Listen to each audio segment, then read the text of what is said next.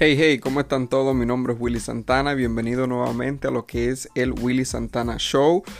Eh, si eres nuevo en lo que es todo el podcast, te estoy diciendo que esto es todo lo que tiene que ver con el aprendizaje del inglés. El inglés, así mismo, lo que estás estudiando. Y siempre te digo que yo estuve también en la misma posición donde tú estás en este momento, que era buscando palabras, buscando toda la información posible de lo que era añadirle nuevas cosas a lo que era el lenguaje del inglés. Y te digo que el lenguaje del inglés, como también cualquier otra cosa en la vida, es como un rompecabezas. Que todos los días el propósito de nosotros no es armarlo, sino ponerle una pieza, ponerle una pieza todos los días, una pieza diferente, hasta que un día vamos a tener un paisaje grande.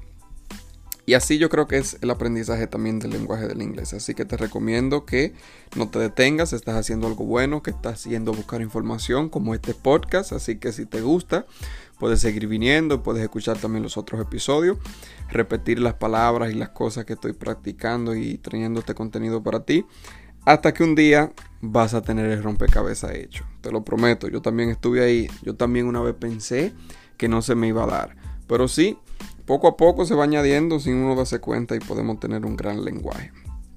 Últimamente aquí estoy haciendo lo que es el alfabeto y muchísimas cosas. Hoy quise, vi algo que quise comenzarlo a tratar y es algo bien importante que me dio mucha brega, pero que bueno comenzar a conocerlo y saber de ello. Y son los phrasal verbs. Phrasal verbs. En inglés son como unos verbos que son unidos. Son como de dos, de dos cosas. Son unidos y se, se, se basan de dos palabras diferentes. Y están unidos pero significan una sola cosa.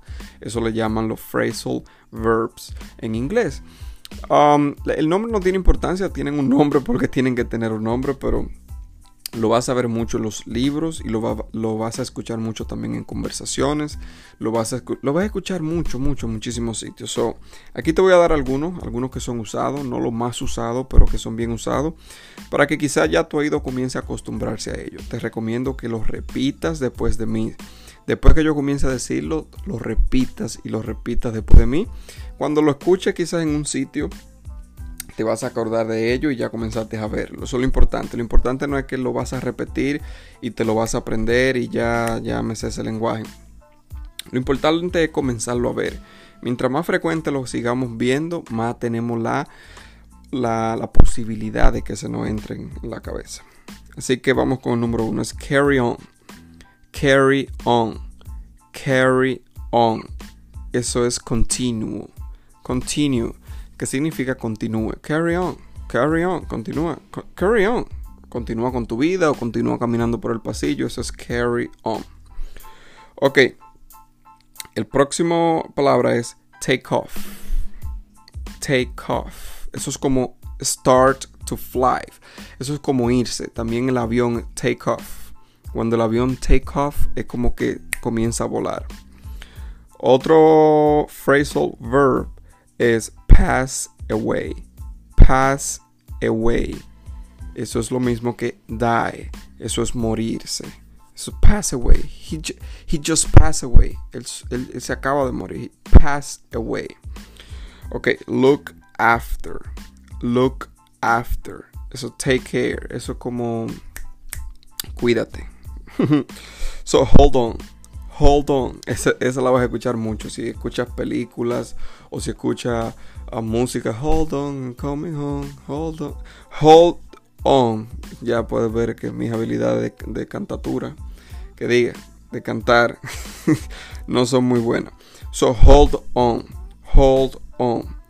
Eso es wait a short time. Eso es esperar un pequeño tiempo. Como, espérame ahí. Eso no es como wait. Wait es espera. Pero hold on es como, espérame un segundo. Espérame un segundo. Eh, dame unos minutos. Espérame un segundo. Eso es hold on. Run out. Have none left. Run out. Run out es cuando se te acaba algo. I ran out of money. Eso es en el pasado ya.